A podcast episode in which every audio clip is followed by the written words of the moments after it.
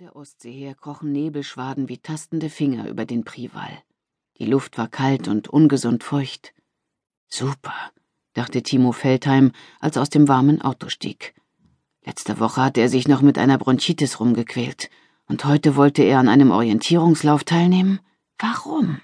Um Katja einen Gefallen zu tun? Es wird mich schon nicht umbringen, vermutete er und sah sich nach einem Stück Holz um, auf das er klopfen konnte.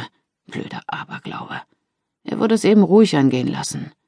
Beim Orientierungslauf kam es ja nicht nur auf schnelles Laufen an, sondern auch auf die Fähigkeit, sich im Gelände zu orientieren und den schnellsten Weg von Posten zu Posten zu finden.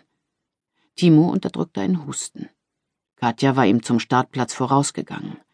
Er beobachtete, wie sie Vereinskollegen begrüßte, den einen oder anderen umarmte und schnell im Mittelpunkt der Aufmerksamkeit stand. Und wie immer, wenn er sie sah, war er stolz auf sie. Wir müssen uns ranhalten, Timo, sagte Katja, als er hinzukam. Gunnar vom TSV hat eben eine super Zeit vorgelegt. 38 Minuten 15 Sekunden. Ich fressen Besen, wenn der diesmal besser ist als wir.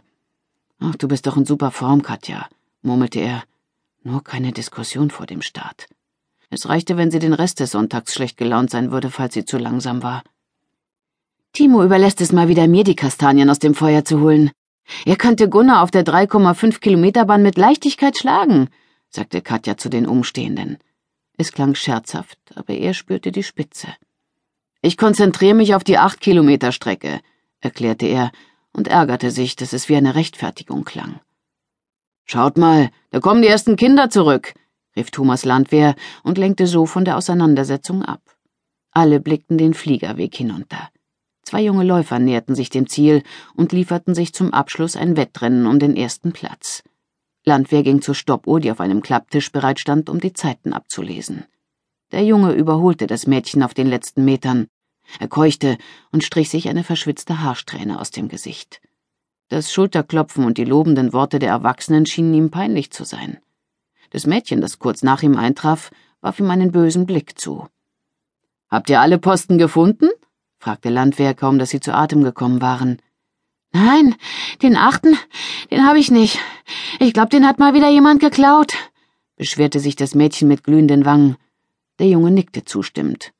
Ich werde es nachprüfen, antwortete Landwehr und machte sich eine Notiz auf ihren Laufkarten. Waren die anderen weit hinter euch zurück? fragte eine Frau, von der Timo wusste, dass ihr siebenjähriger Sohn ebenfalls auf der Kinderstrecke gestartet war. Es geht. Die kommen bestimmt auch bald. Du musst ihnen von dem Typen erzählen, Lasse, sagte das Mädchen. Was denn für ein Typ? hakte Katja nach. Timo musterte sie überrascht. Sie machte sich nichts aus Kindern. Ihr Sohn Alexander lebte bei seinem Vater und kam nur gelegentlich für ein Wochenende zu Besuch. Und selbst dann beschäftigte er sich mehr mit dem Jungen als Katja. Sie versorgte ihn nur mit Nahrung, wie sie spöttisch zu sagen pflegte, kauft ihm neue Klamotten oder mal ein Spiel für die Playstation. Das war's aber auch schon. Es war ungewöhnlich, dass sie die Kinder überhaupt beachtete. Der Junge und das Mädchen wechselten einen Blick. Ich hab da einen komischen Typen in der Nähe des Postens Tanne gesehen, sagte er verlegen. Die Posten der Kinderstrecke waren nicht nummeriert, sondern mit Bildchen versehen, damit auch Kinder, die noch nicht lesen konnten, eine Chance hatten. Die Älteren fanden das peinlich. Ein Spaziergänger? Weiß ich nicht. Ich hatte das Gefühl, dass er uns beobachtet. Die Erwachsenen wechselten Blicke. Ein Spaziergänger war kein Problem. Manchmal sah auch der Förster nach dem Rechten, wenn ein Orientierungslauf stattfand. Die auf den Karten markierten Sperrzonen zu überlaufen war streng verboten, aber es passierte trotzdem hin und wieder, dass einer der Läufer sich nicht daran hielt. Doch es konnten sich alle möglichen Leute im Gelände herumtreiben. Hat er euch angesprochen? fragte Landwehr. Nein, versicherte das Mädchen. Der hat nur Vögel beobachtet. Lasse hat zu viel Fantasie. Das Gesicht des Jungen wurde noch röter. Er zuckte mit den Schultern und schlenderte dann betont lässig zu dem Tisch hinüber, auf dem eine Thermoskanne mit Tee und Kuchen für die Läufer bereitstanden. Katja warf einen Blick auf ihre Armbanduhr. Ich werde mich warm laufen, ich bin gleich dran. Sie küsste Timo flüchtig auf die Wange und trabte los. Er sah ihr gedankenverloren nach. Die Ehe mit Katja war ihm nie besonders harmonisch erschienen. Das war auch nicht das, was er wollte. Auseinandersetzungen gehörten zu einer Beziehung dazu. Aber in letzter Zeit übertrieb es Katja mit ihren Sticheleien. Timo erinnerte sich wieder daran, wie sein Bruder Michael ihn wenige Wochen vor der Hochzeit zur Seite genommen und gewarnt hatte. Überleg dir das mit Katja lieber nochmal. Frauen wie die brechen dir irgendwann das Herz, hatte er ihm unter Einfluss mehrerer Gläser Bier zugeraunt. Halt dich da raus. Du kennst Katja doch gar nicht. Sie ist nicht so wie meine Chrissy, wie Mädchen, mit denen wir aufgewachsen sind, Timo. Denk mal daran, was sie durchgemacht hat, wo sie herkommt.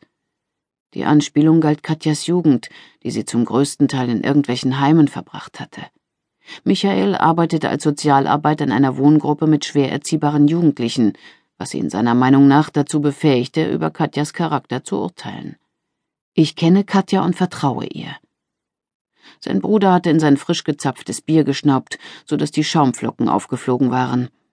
Katja hat andere Werte als wir. Sie wird dich anlügen, ohne mit der Wimper zu zucken. Sie kann nichts dafür. Aber wenn sie eins gelernt hat, dann, dass es nur einen Menschen auf der Welt gibt, auf den sie sich verlassen kann. Sie selbst. Bei Katja ist das anders. Halt dich da raus, Micha, hatte er ihn angefahren.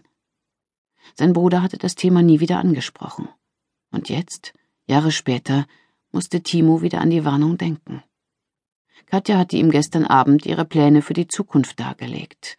Der Grund dafür, dass sie selten an der Praxis erschien und abends oft so spät nach Haus kam. Verdammt, er liebte sie. Ihre Vergangenheit würde nicht zerstören, was sie sich in den Jahren gemeinsam aufgebaut hatten. Er musste Vertrauen haben und Geduld. Timo beobachtete, wie sie jetzt in Richtung Startplatz lief. Sie hatte noch ein paar Minuten, bis sie ihre Laufkarte erhalten würde. Doch etwas stimmte nicht. Katja wurde langsamer, humpelte und blieb mit verzerrtem Gesicht stehen. Timo ging zu ihr hinüber. Was hast du? wollte er wissen. Ich bin im Wald in ein Loch getreten und umgeknickt. Erst dachte ich, es ist nichts, aber jetzt tut mein Knöchel höllisch weh. Er beugte sich hinunter und betastete ihr Fußgelenk. So kannst du nicht starten, Katja. Es geht gleich wieder. Ich bin jetzt dran. Eine Verstauchung, wenn nicht etwas Schlimmeres, dachte er. Sie waren beide Ärzte, arbeiteten in derselben Praxis. Eine Schnelldiagnose von ihm würde Katja schlecht aufnehmen. Noch vier Minuten, sagte der Starthelfer. Timo nahm Katjas Ellenbogen, doch sie schüttelte seine Hand ab und humpelte zum Startpunkt. So kannst du doch nicht an einem Orientierungslauf teilnehmen, Katja, rief er mahnend. Ist es mein Fuß oder deiner? fragte sie. Dann lauf doch, viel Spaß. Verdammter Ehrgeiz. Wollte sie die Strecke auf einem Bein zurücklegen? Noch drei Minuten. Katja nickte und versuchte aufzutreten, doch sie strauchelte und biss sich dabei auf die Lippe. Okay, alles klar. Ich laufe nicht, sagte sie. Aber du hast doch Zeit, Timo. Starte du für mich. Der eindringliche Blick ihrer grünen Augen war unwiderstehlich. Kann ich mit der Startnummer und Karte meiner Frau laufen? fragte Timo den Starthelfer, der Katjas Laufkarte für sie bereithielt. Meinetwegen, ist ja nur ein Trainingslauf, aber beeilt euch. Timo streifte sich Katjas Startnummer über und nahm die Karte entgegen, auf der die Posten im Gelände markiert waren. Er zückte seinen Kompass. Also los. Er würde es Gunnar schon zeigen. Die Laufstrecke führte ihn vom Fliegerweg zunächst in Richtung Norden. Er überquerte die Mecklenburger Landstraße, die sich in Ost-West-Richtung über die ganze Halbinsel zog. Früher hatte diese Straße quasi im Nirgendwo geendet, an der Zonengrenze zur ehemaligen DDR. Noch etwa 500 Meter. Dann müsste er zum ersten Posten von Bahn B gelangen, gelegen an einem Wurzelstock. Als er den Wimpel im Unterholz aufblitzen sah, lief er das letzte Stück querfeldein, markierte seine Laufkarte mit der Lochzange und orientierte sich dann in Richtung Ostsee. Er atmete gleichmäßig. Seine Bronchien kamen mit der feuchten Seeluft gut zurecht. Am Sportboothafen konnte er im Dunst den roten Backsteinturm des Travemünder Leuchtturms erkennen. Der Nebel schien sich zu lichten. Mühelos fand er den zweiten Posten. Beim Aufrichten sah er eine schneeweiße Ostseefähre, die gerade aus der Travemündung in Richtung Skandinavien steuerte. Auf dem asphaltierten Weg am Hafenbecken entlang legte er an Tempo zu. Nachdem er den dritten Posten gefunden hatte, führte ihn der Weg ins Dünengebiet.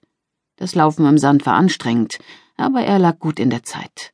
Noch ein Posten, und weiter ging es in Richtung Süden, durch eine wie verlassen daliegende Ferienhaussiedlung und dann auf die andere Seite der Halbinsel. Timo durchquerte